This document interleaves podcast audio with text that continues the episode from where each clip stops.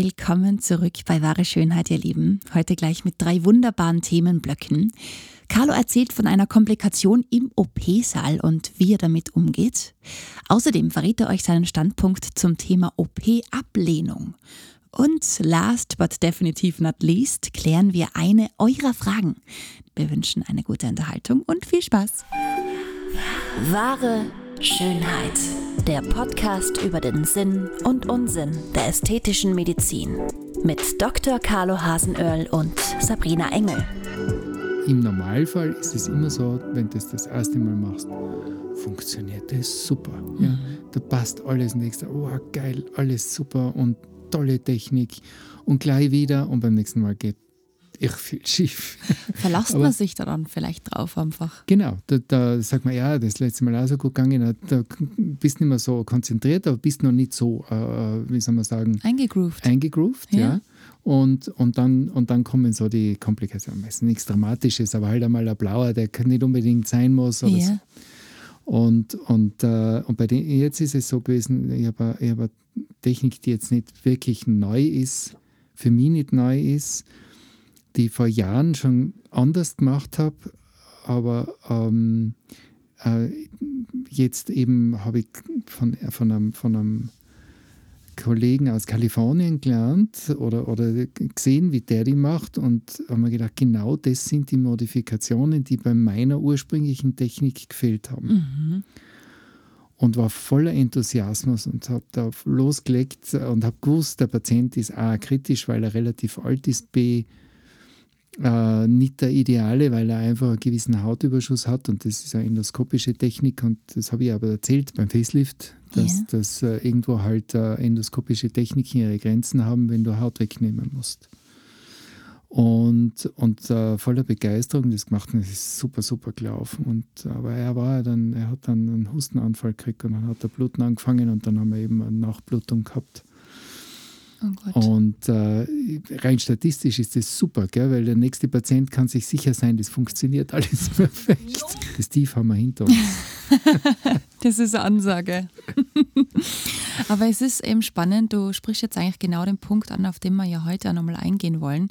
Ähm, du sagst, wenn zu wenig Hautüberschuss da ist, macht man das in der Regel nicht. Und wir haben da ja zusammen mit Dr. Robin Deeb über das Vertrauen Arzt-Patient gesprochen. Und auch im Zuge dessen sind wir auf das Thema gekommen, dass Schönheitsoperationen oder Behandlungen sehr, sehr gerne auch abgelehnt werden und von mehreren Kollegen auch bis zu 50 Prozent, die Hälfte der Patienten werden abgelehnt. Da hast du dann deinen berühmten Blick aufgesetzt, so, da würde ich jetzt gerne meine Meinung dazu äußern. So klingt mein Blick. Okay. ja, ich muss ähm. ja irgendwie hörbar machen, weil sehen tut man nicht. ja. Nein, ich habe gerade überlegt, dass das ein gutes, laut, lautmalerisches Bild von meinem Blick ist. Okay, muss ich üben an dem Blick.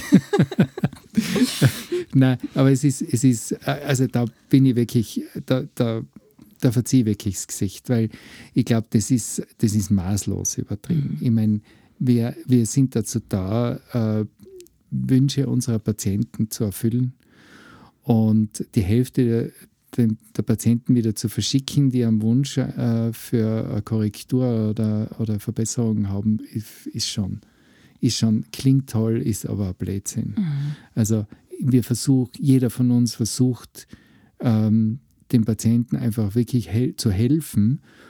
Aber es ist halt, es ist schon, was schon oft ist, ist, dass der Patient mit einer oder die Patientin mit einer gewissen Vorstellung kommt, die äh, ähm, vielleicht für die Patientin oder den Patienten nicht ideal ist und man versucht dann natürlich äh, diese, diese, diesen, diese Vorstellung ein bisschen zu modifizieren im Sinne des Patienten. Und äh, da, da komme ich schon wahrscheinlich auf 50 Prozent, dass ich sage, ja, okay, das ist jetzt Beispiel, äh, da ist ein Hautüberschuss am Lid, aber mit dem Haut wegschneiden allein ist es nicht getan, weil einfach die Augenbraue runtergesunken ist. Das mhm. haben wir ja bei, bei den Oberlidern auch besprochen. Jetzt nur als Beispiel. Das heißt, da ist, der, da ist die Augenbrauenhebung wichtiger als die Haut weg, äh, das Hautentfernen am Oberlid zum, als Beispiel jetzt. Also ablehnen ist ein Blödsinn. Ja, ich lehne nicht die Hälfte meiner Patienten ab. Mhm. Das tut keiner. Mhm. Ja. Aber Also er mag nicht mehr. ich mag aber noch. Gott sei Dank.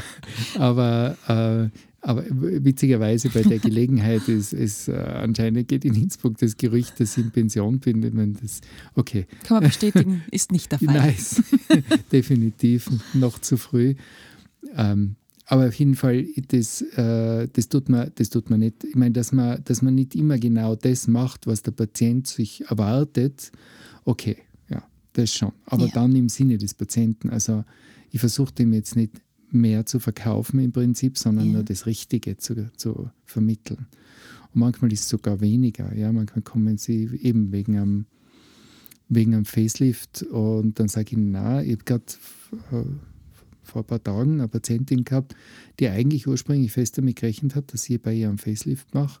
Und ich habe gesagt, na, die, die Haut ist in sich so stark gefältelt, dass, dass sie mit einer Straffung äh, nie diese Falten wegkriegt. Das heißt, die hat zwar dann vielleicht eine bessere Kontur im Gesicht, aber immer noch diese runzlige Haut. Mhm. Und da ist viel gescheiter, wir geben ein bisschen Volumen dazu und lasern die Haut.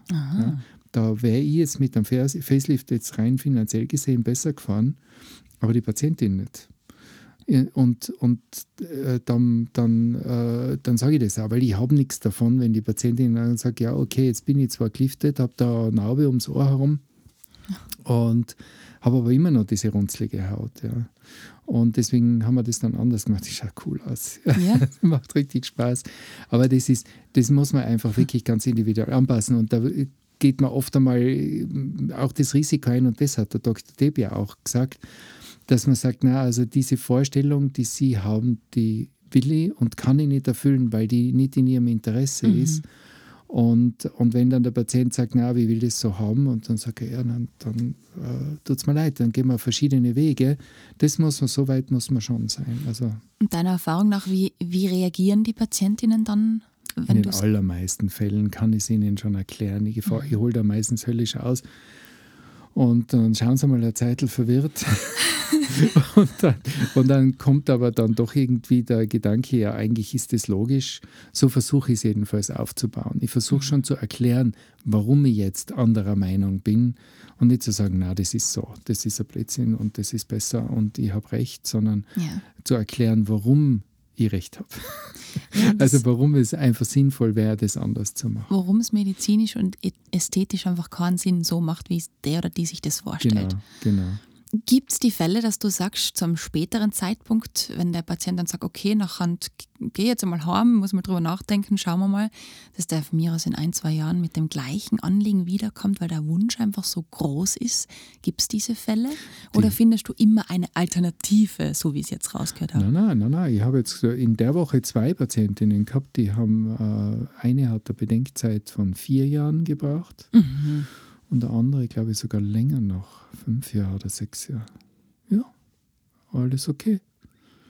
Und, aber sie kommen wieder, weil dann, dann, das ist ja dann auch der Beweis, dass man es richtig gemacht hat, weil die hätten in der Zwischenzeit, äh, haben sicher 100 Adressen von anderen plastischen Chirurgen mhm. aussuchen können, ja. wenn sie das Gefühl gehabt haben, sie waren bei mir schlecht beraten. Ja, ja. Aber da waren halt, einmal waren andere Umstände, da war ein gesundheitliches Problem, warum das dann nicht gegangen ist. Und, und äh, die andere hat einfach ihre Zeit gebraucht, bis das bis soweit war. Kannst du dich okay. noch an irgendeinen Fall erinnern, der besonders, jetzt nennen wir es einmal, verrückt war, wo du gedacht hast, um Gottes Willen, das geht einfach wirklich nicht. Also wo wirklich die Vorstellungskraft vielleicht das Problem war des Patienten oder der Patientin? Ja, es gibt es, das gibt es natürlich immer wieder jetzt da ganz, ganz wie sagen wir, ganz konkret fällt mir jetzt, fallen mir mehrere ein, die jetzt aber nicht so irgendwie ja. so Ärztliche plakativ da bleiben wir sind. dabei. Ja gut, das sowieso. Ich meine, jetzt das, aber ich meine, ich kann ja kann ja, sage ja keine Namen. Also die Frau Meier ja. aus. okay. Ja. ja das wäre dann unser letzter, letzter Podcast. Wunderbar. Das machen wir dann einmal in 100 Jahren, oder? Wenn dann wirklich in Pension bist. Ah, ja. Pension? Was ist das? Was ist das für ein Wort? Okay, okay. Na, ähm, natürlich gibt es ganz, ganz spannende Geschichten, äh, wo ich mir dann auch äh, denke, soll ich das wirklich machen? Und dann muss man natürlich auch immer abwägen. Ich habe eine Patientin, die habe ich vor, glaube ich, 12, 13 Jahren operiert, also ein Facelift gemacht. Die ist dann gekommen und die ist vor mir gesessen. Und ja, wow, das schaut echt immer, immer cool aus. Ist eigentlich ein Riesengarde. Und sie hat gesagt, oh, ich weiß nicht, das hat schon wieder ziemlich nachlassen. Und ich habe mir gedacht, bitte was? Ja. Wahnsinn. Und dann habe ich es, ähm, dann hat sie gesagt, ja, sie hätte halt gerne ein bisschen Auffrischung und so. Und dann, dann habe ich gesagt, ja, also gut, man kann natürlich, ist nicht mehr so ein Aufwand und, und äh, kann man schon machen. Und das habe ich dann gemacht. Und interessanterweise habe ich dann auch Bekannte von ihr, auch als Patientin von mir, gesagt, ja, ich kenne da eine, die haben auch sie operiert, aber so möchte ich nicht ausschauen. Wenn das ist, da bin ich dann eben auf Wunsch der Patientin ein bisschen übers, übers Ziel hinausgeschossen. Yeah. Wobei das dann auch Geschmackssache ist. Ich meine, schaut jetzt nicht, nicht äh, maskinghaft oder, oder völlig, völlig entstellt aus, sondern es ist halt wahrscheinlich schaut sie ein bisschen zu gut aus für, ja, fürs Alter. Fürs Alter ja. Okay. Das ist dein Magen. Das ist mein Magen, ja. Hier, dein Frühstück ist schon wieder lang her, glaube ich, gell? oder? Ja. da schlafe ich immer noch gut und heilig. Also heilig reden wir nicht, aber gut sicher. Was soll denn das heißen? Entschuldigung. also weiter im Text. Wir haben nämlich heute auch noch eine Hörerinnenfrage zu klären. Und zwar haben wir zur Episode 39 noch Fragen gekriegt zur Haut und ähm, zum Thema Hauttumore. Was ist der Unterschied zwischen UVA und UVB? Wollen wir das mal klären? Ja, also das ist eh ganz, ganz gut, weil man sagt ja, UVA ist sozusagen die, die gesunde UV- Strahlung UVB ist die schlechte mhm. oder ungesunde. Äh, da gibt's, es gibt wie in der Medizin kein, kein Ja und kein Nein, sondern nur ein Jein und ein umgekehrt. Naja. ja. Näher. ja. Also ähm, es ist schon so, dass die UVA-Strahlung, die dringt tiefer in die Haut ein, ist weniger energiereich bräunt. Das ist die typische, das ist so, äh, die, die Solarien haben, die UVA-Strahlung. Mhm. Und äh, die bräunt zwar die Haut, aber die Bräune ist nicht nachhaltig. Und ähm, die UVB-Strahlung ist in energiereicher, geht, dringt nicht so tief in die Haut ein. Und äh, die ist eher verantwortlich für Sonnenbrände die und für die Hautschädigung. Mhm. Aber, das ist eben das Jein, äh, die UVA-Strahlung alleine äh, macht nicht die, die ideale Vorbereitung, dass man sagt, ich gehe jetzt ins Solarium, dann kann ich mich am Meer an in Strand in Sand hauen und einmal dort einen Tag putzeln. Dann kriegt man genauso einen Sonnenbrand. Mhm. Weil was fehlt, ist die Lichtschwille.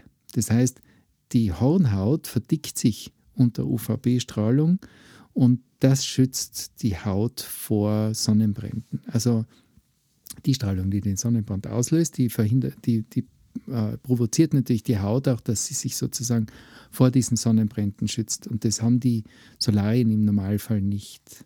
Okay. Und äh, deswegen kann man nicht sagen, das ist gut und das ist schlecht, ja, sondern da muss man einfach ein bisschen vorsichtig sein. Ich meine, es ist jetzt eh, ich weiß nicht, habe ich nur das Gefühl, aber da ist das Solarium gehen momentan nicht so ganz en vogue. Ich glaube, dass man das langsam checkt, dass es nicht das Ideale ist. Ja, es ist, wie gesagt, das Solarium stellt jetzt sicher wesentlich weniger an als ein Sonnenbrand in der, in der Natur. Ja? Ähm, aber aber äh, es, es schützt eben auch nicht so, wie man gedacht hat, dass man dann geschützt ist, wenn man vor dem Urlaub äh, ins Solarium geht und eine gewisse Grundbräune hat. Das ist leider nicht so der Fall. Ein bisschen eine gesunde Farbe. Es ist wie immer, das Maß ist entscheidend. Ja? Wenn, du, wenn du eine gewisse Grundbräune hast, dann ist es sicher besser, als wenn du ganz chaos-weiß bist, weil du einfach eben generell ein bisschen geschützt mhm. bist. Jeder Sonnenbrand ist schlecht, da braucht man gar nicht diskutieren. Absolut. Und, und was ich halt, das haben wir bei den Hauttumoren, glaube ich, auch schon einmal erwähnt, der Körper merkt sich jeden Schaden das ganze Leben, oder die Haut besser gesagt. Das heißt, wenn, wenn man als Kind ähm, dem, dem, der besorgten Mutter mit der, mit der Sonnencreme immer entwischt ist und, und sich einige Sonnenbrände aufgeschnappt äh, hat, ja. dann ist es leider so, dass die oft dann Jahrzehnte später zu Problemen mit der Haut führen können. Mhm. Also ich, so oft habe ich gehört von Patienten und Patientinnen, die gesagt haben, "Ma, ich verstehe gar nicht, dass ich jetzt ein, ein Melanom oder ein Basaliom entwickle, weil ich bin seit Jahren nicht mehr in der Sonne. Mhm. Da sage ich, ja, und wie war das vor 30 Jahren? Ja. Ja, Melkfett. gut, da, da sind wir, genau, ja, da sind wir mit Nivea-Creme an den Strand gegangen, um schnell, oder mit, mit Nussöl oder so, Ja. um möglichst schnell braun zu werden. Und da waren wir krebsrot natürlich. Mhm. Und, und das, aus dieser Zeit stammen dann die Schäden, die äh, Jahrzehnte später dann zum Tragen kommen. Aber wenn man schon jahrelang nicht mehr in der Sonne Mhm. war. Ja. Das ist das, das ist das, äh, das darf man nie vergessen. sozusagen. Und gerade jetzt bei Kindern oder Babys, die ja noch eine empfindlichere Haut haben, da muss man ja nochmal mehr aufpassen. Gerade Mittagssonne ist ja generell so ein Thema zu meiden. Wir, wir schaffen es natürlich im Sommer oder im Urlaub immer, dass wir zum Mittag in der Sonne liegen, weil wir am Vormittag wandern gehen oder so. Und dann will man halt doch ans Meer, aber die Mittagshitze, Mittagssonne ist halt am stärksten. Ja, ja, also ich bin ein Schattengewächs. Gell. Ich liege also immer, ich lieg immer im, äh, im Schatten, weil ich vertrage die Sonne ganz schlecht. Ja. Ähm, aber ich werde immer ganz gut braun und die Bräune haltet da gut, Ja, weil eben. die Schattenbräune ist wirklich nicht schlecht. Kommt ja ja. trotzdem was Ja. durch, gell? Genau. Aber die Sonnenstrahlen selber eben UVA, UVB und dann gibt es aber noch einen dritten Bestandteil, oder? Die C gibt es UVC-Strahlen. auch. Ja. Aber die werden von der, von der Ozonschicht eigentlich schon. Normalerweise schon. Die Ozonloch geht ja jetzt Gott sei Dank langsam wieder ein bisschen zu. Ja, was cool ist. Das, ja, Das ja. ist echt gut. Mm, Und das führt uns eigentlich dann auch gleich schon weiter zum Thema Lichtschutzfaktor. Das steht Mhm. auf jeder Sonnencreme drauf, LSF oder ich glaube auch Sonnenschutzfaktor mit SSF. Ähm, das ist dann eigentlich der Faktor, der besagt, wie viel länger man in der Sonne bleiben kann, als man eigentlich ohne Schutz bleiben könnte, oder? Habe ich das jetzt richtig gesagt? Frau Dr. Gogel, gut recherchiert. Weil zum Beispiel, also ich habe halt gefunden, ähm, Lichtschutzfaktor 20 zum Beispiel heißt, man kann 20 mal länger als ohne in der Sonne bleiben. Und genau das ist der Punkt. Jede Haut äh, wird äh, unterschiedlich schnell Ja. irritiert von der, von der Sonneneinstrahlung. Genau. Ja. Das heißt, jemand, der sehr hell ist, der sehr sonnenempfindlich ist, das heißt nicht, dass der mit einem Faktor 20 den ganzen Tag in der Sonne Genau. bleiben kann, wie einer, das, jemand, der, der sowieso eine gute Abwehr hat gegen, gegen äh, Sonnenbrände, Mhm. Dunklere also Haut. einfach dunklere Haut und äh, äh, schon eine Lichtschwelle. Also Sonnenschutzfaktor ist kein allgemeiner, ein, äh, allgemeiner Faktor, dass man sagt, okay, ich kann jetzt statt einer halben Stunde, äh, was ich, ähm, fünf Stunden in der Sonne liegen, sondern ähm, es, ist, es muss immer überlegt werden, wie schnell rötet sich meine Haut ohne Sonnenschutz. Und diese Zeit mal Faktor, das, ist, das kann man als Kriterium herannehmen. Und dann ist noch ein Problem. Man geht dazwischen ins Wasser, Genau. man schwitzt. Genau. Man schwitzt und man, damit rinnt diese ganze Sauce dann wieder Ja, weg. ja. Und dann ist, dann ist, äh, ist der Schutz weg. Und äh, das geht also nur aus von einer, von einer konstanten Schutzschicht auf der Haut, die wir nie halten können. Ein Teil wird aufgenommen, ein Teil rinnt weg, ein Teil ist in der Kleidung. Also da muss man echt, das muss man alles relativieren. Am besten, man legt sich nicht in die Sonne, sondern in den Schatten. Ja, so wie du. Und Ja, wird so ein Schattengewächs. Ja, ich, ja. Trotzdem schmiere ich mir ein. Aber gell? die Haut, Muss ich auch. Ja klar, weil die, es kommen ja trotzdem Strahlen durch. Ja, halt klar. weniger, Ja. aber trotzdem. Ähm, was auch, glaube ich, entscheidend ist, das habe ich in so Foren gelesen, ähm, viele nehmen diesen Lichtschutzfaktor für Minuten. Also Lichtschutzfaktor 20 sind zum Beispiel 20 Minuten kann man einfach, ist jetzt nicht viel, aber bei 50 werden es schon 50 Minuten einfach in der Sonne brutzeln. Mhm. Wie du vorhin ja gesagt hast, es hängt von der Haut ab, vom Typ ab. Und da habe ich laut meiner Recherche sechs verschiedene Hauttypen gefunden. ja, Fitzpatrick. Yes. Ja. Der- Es fängt an mit Hauttyp 1, der nordische Typ. Der ist anscheinend drei bis zehn Minuten fähig, in der Sonne zu liegen, ohne Schutz. Der zweite ist der keltische Typ, 10 bis 20 Minuten. Der dritte, der mittlere Typ, jetzt weiß ich nicht, ob ich da jetzt ein ähm, Größenwahnsinnig bin, aber ich glaube, das bin ich, weil ich bin jetzt nicht ganz weiß, ich habe Ja. so einen leichten Gelbstich rein, 20 bis 30 Minuten. Der mediterrane Typ, 45 bis 60, unsere Nachbarn da, Italien und so, Spanien, oder? Wobei die meistens schon Tipp 5 sind, ähm, dunkle Typen, gell? Ja, So richtige Uritaliener, da aus ja, ja, Sizilien. Die haben 60 bis 90 Minuten dann schon, hallo, hallo. Und Typ 6 ist dann der schwarze Typ äh, mit 90 Minuten und mehr. Und ich habe mir das jetzt ausgerechnet, also wenn ich jetzt als mittlerer Typ, als Typ 3, ähm, 20 bis 30 Minuten in der Sonne aushalte ohne Schutz, dann wäre zum Beispiel Lichtschutzfaktor 20, nach der Formel, was wir gerade vorher gesagt haben, ähm, 6 bis 10 Stunden. Aber eben nur, wie du sagst, wenn ich mich beim Baden immer wieder eincreme und beim Wandern auch immer meinen Schutz dabei habe. Weil das bringt mich gleich zum nächsten Thema wasserfest. Kann man das für Bari nehmen oder ist das halt einfach wieder ein Nein. Verkaufstrick? Das würde ich nicht so, das würde ich nicht so, ich meine, ich finde das mutig. Ja. Natürlich äh, perlend, perlt das ab, ja, und, und, aber ein bisschen was geht immer weg. Ja, eben. Und, und äh, ganz ehrlich, wir alle lieben Sonnenlotionen oder Sprays und hassen diese Pasten. War ja. So. Ah, ja genau. Grauslig. Und genau die schützen am besten. Okay. Das ist ja Ja, wieder klar. mal ganz gemein. Gell? Ja. Und, und äh, ich, ich würde mich nie trauen, auch wenn da draufsteht Lichtschutzfaktor 20 und du sprühst dir das auf die Haut und das ist eigentlich so, du spürst nur eine Zeit lang einen Film, der dann weg ist, dann ist das, dann Ja. muss das weg sein. Also da muss man, da muss man permanent dahinter sein. Das kann schon helfen, ja, aber man muss halt dauernd nachbessern sozusagen. Mhm. Ja, ja. Also äh, es ist, man kann es drehen und wenden, wie man will. Man muss es für sich selber in gewisser Weise erfahren und man muss vielleicht, man sollte halt wirklich das so erfahren, dass man möglichst ohne Sonnenbrand das durchkriegt. Aber dass man, dass man herausfindet, mit welcher Sonnencreme habe ich eigentlich dann den besten Schutz. Ja. Und, ähm, und, und äh, ähm, wenn's halt, wenn man halt diese, diesen Bart nicht auf der Haut haben will, dann geht man halt nicht so viel in die Sonne. Ja, das ist eine Idee. Ja, diese, ich meine, das, ich kann mich erinnern, das ist ja eben, wie gesagt, der Australien war ja von, von der, also wo das Ozonloch am größten war, war ja Australien extrem betroffen, ja, weil die sehr weit im Süden sind.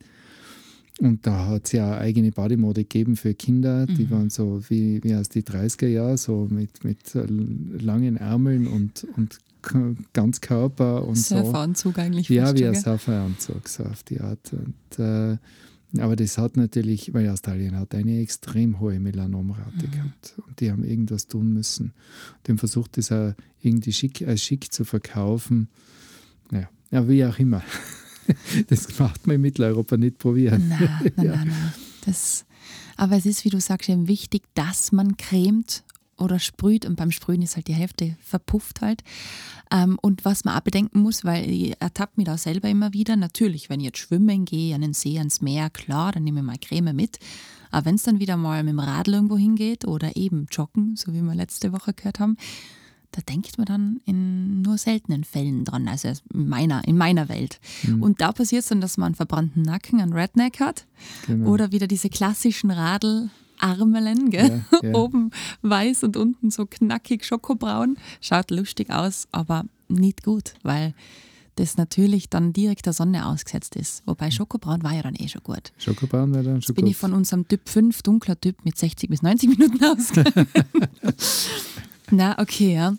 Aber das ist eigentlich das wichtige Anliegen deinerseits, glaube ich, dass, es, dass man einfach dran denken muss, dass man sich jeden Tag eincremt, wenn man in die Sonne geht. Ja, also Sonnenexposition und Sonnencreme ist sicher, ist sicher äh, wirklich ein Riesenfehler. Also da tut man seiner Haut keinen Gefallen. Und wenn man dann, wenn man dann äh, auch am Abend hergeht und mit irgendwelchen hochpotenten Cremen sich den Sonnenbrand dann wieder sozusagen ein bisschen weg, die, die Symptome wegcremt äh, oder, oder wegpflegt, äh, der Schaden ist angerichtet. Ja, okay, ja. Und das darf man nicht vergessen. Und der Schaden bleibt, der bleibt in der Haut. Das ist in die DNA eingebrannt, im wahrsten Sinne des Wortes.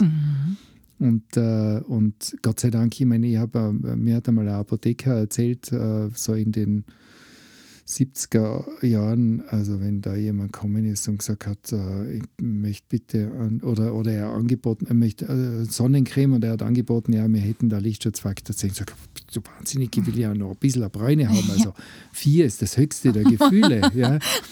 Und in der oh Zwischenzeit Gott. verkauft er nichts unter 30. Ja. ja. Also Gott sei Dank ja, hat sich da wirklich das Bewusstsein diesbezüglich auch geändert. Aber auch ein bisschen sozusagen diese trügerische Sicherheit, dass er so, ja, ich, hab, ich tue mir in der Früh einen Schutzfaktor, oder ganz toll, ich gehe mal in die Sonne, dann, dann tue ich mal so eine halbe Stunde nichts und dann trage ich die Sonnencreme ja. auf, bis die wirkt, hat man sein Brandy schon, ja. schon hinters. Ja.